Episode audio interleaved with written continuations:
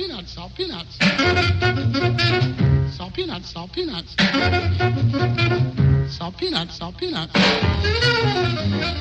Olá a todos e sejam muito bem-vindos a mais um episódio do Salt Peanuts. Uh, estamos na segunda semana uh, do tema canções que não são bem o que parecem ou que têm ali algum elemento surpreendente uh, ou mais camadas ou enfim, que, que às vezes o, o, que ouvimos em termos de sonoridade e de, e de, de género não, não tem tanto a ver com a mensagem da letra, não é?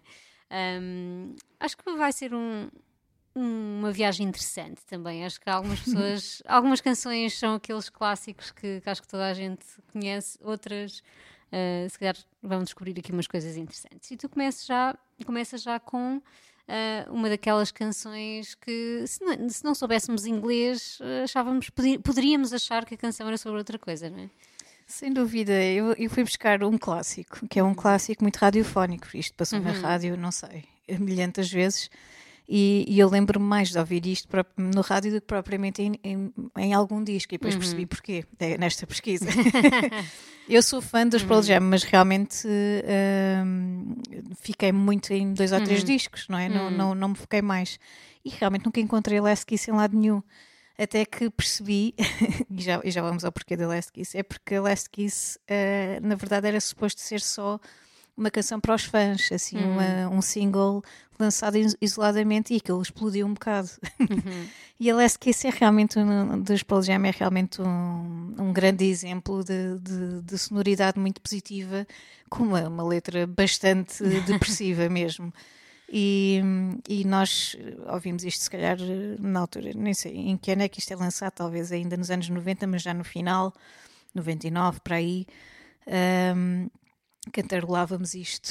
Uhum.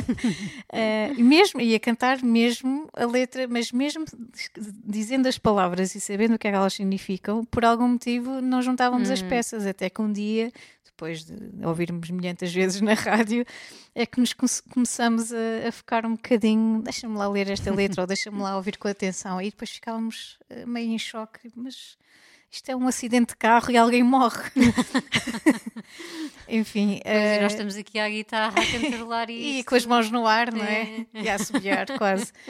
É um bocado isso, então. Uh, basicamente, esta, esta canção é descoberta pelo Eddie Vedder, acho que numa loja de discos antiga, e ele fica completamente viciado no disco e nesta canção. E acho que um dia chega ao estúdio e, uhum. e gravam aquilo por piada Uh, isto é um disco, acho que. Uh, já não me lembro qual é que é o nome do disco, desculpem, mas é, é acho que originalmente isto era para o J. Frank Wilson and the Cavaliers nos anos 60. Uhum. Portanto, uh, eu acho que a partir daqui, quando ele descobre esta canção, enfim, a, a, canção ganha outra vida, uhum. não é? Totalmente.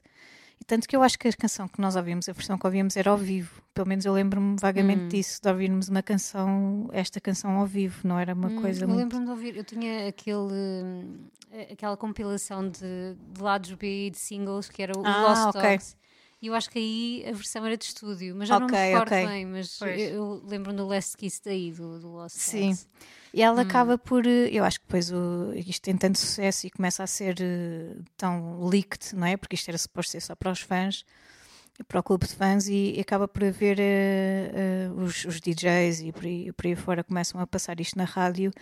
E acho que os Pearl Jam depois aceitam o, o fado.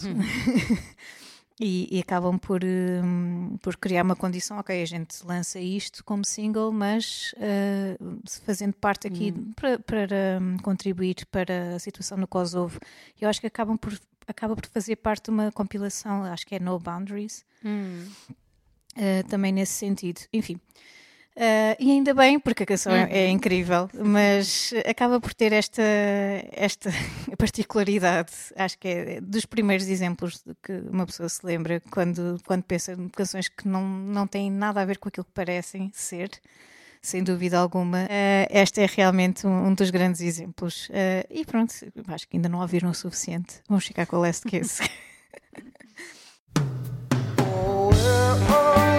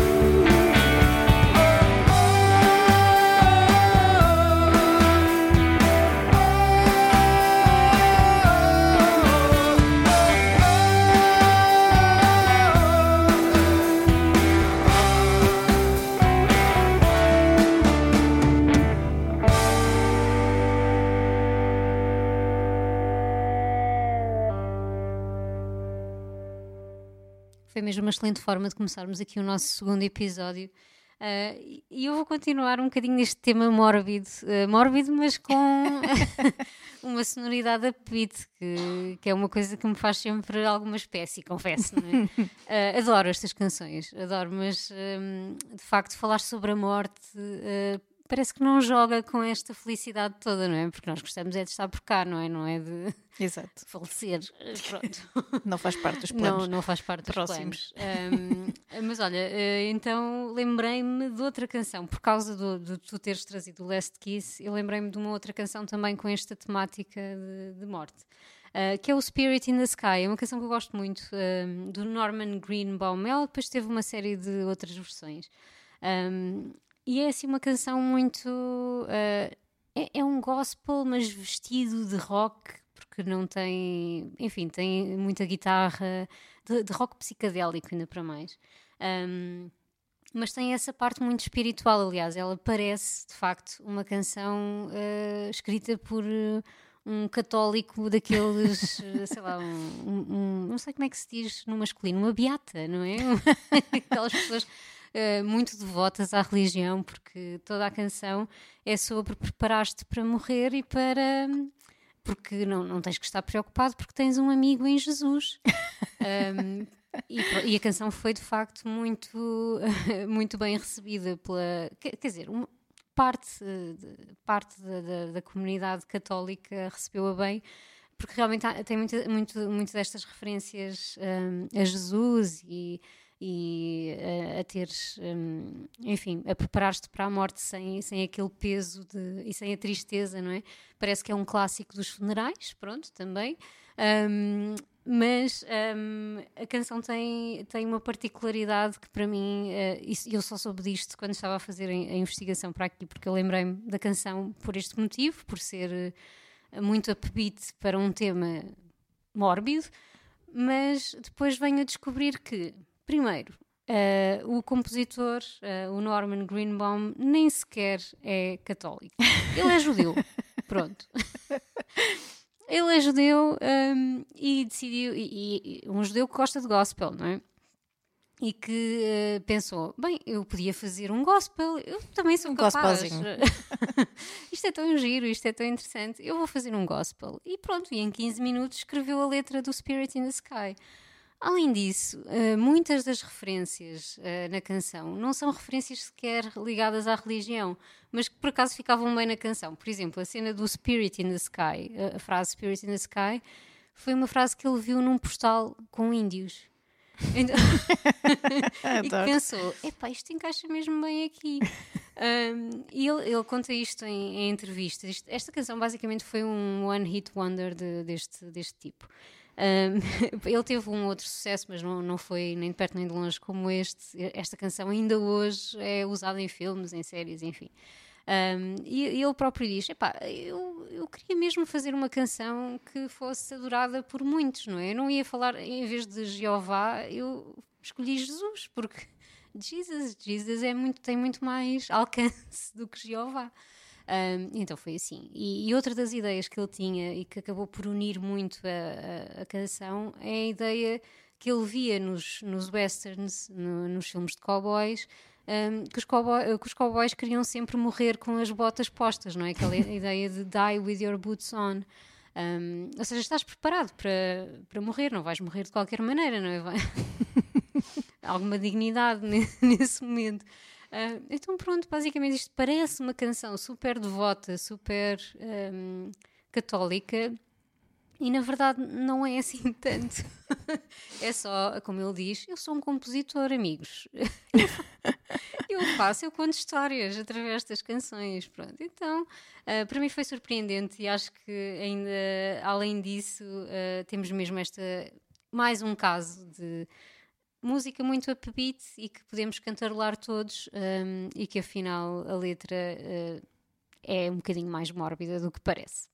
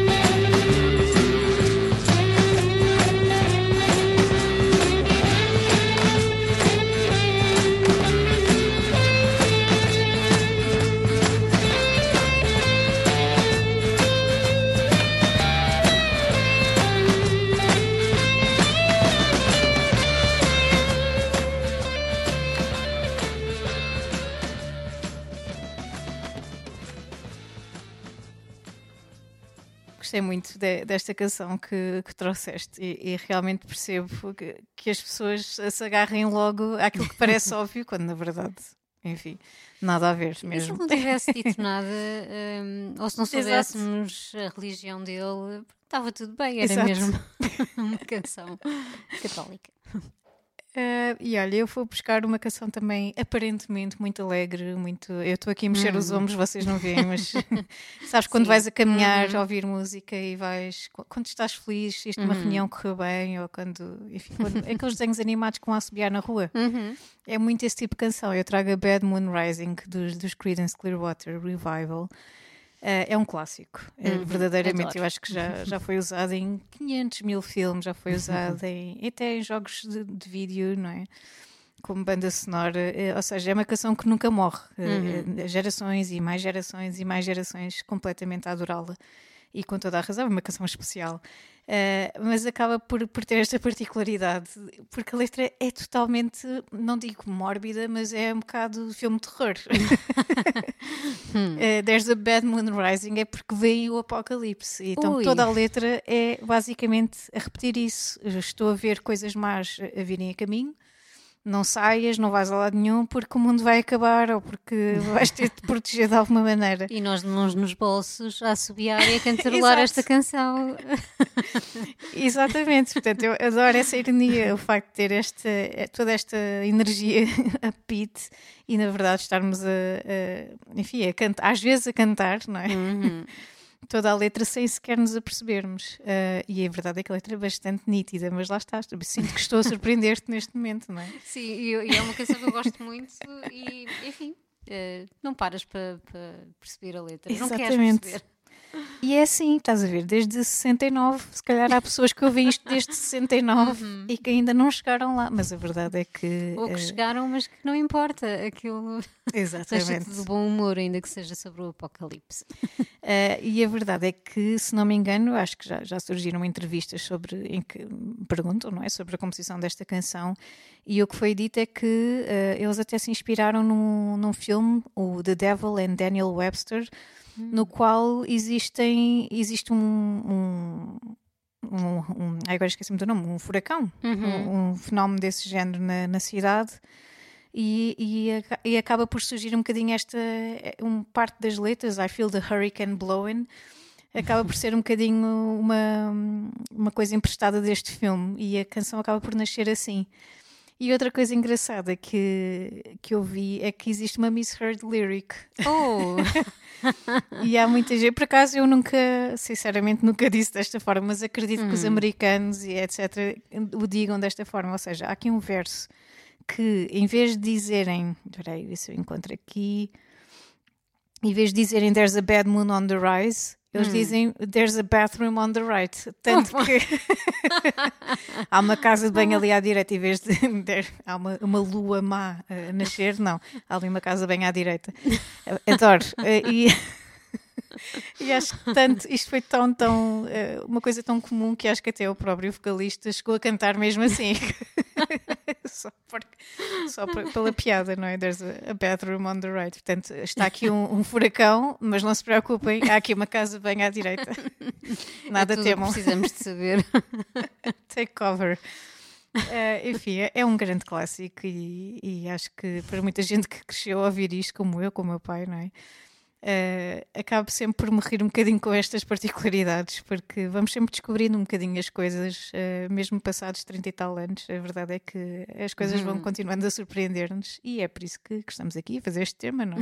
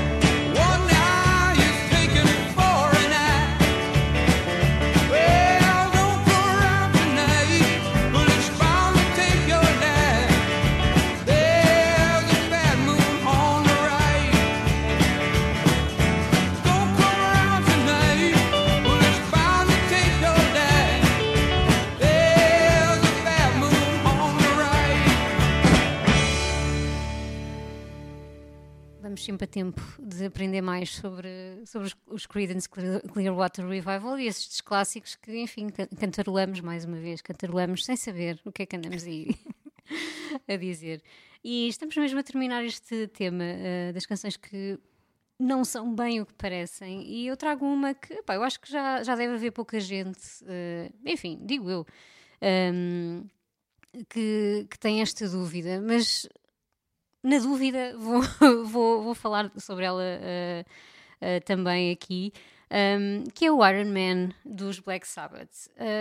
O- os, os, os- Iron Man, os Iron Maiden, os Black Sabbath ehm, passaram boa parte da carreira deles a, a tentar explicar que o Iron Man não tinha nada a ver com o Iron Man da Marvel. O seu Iron Man do, do Paranoid não tinha nada a ver com o herói da Marvel.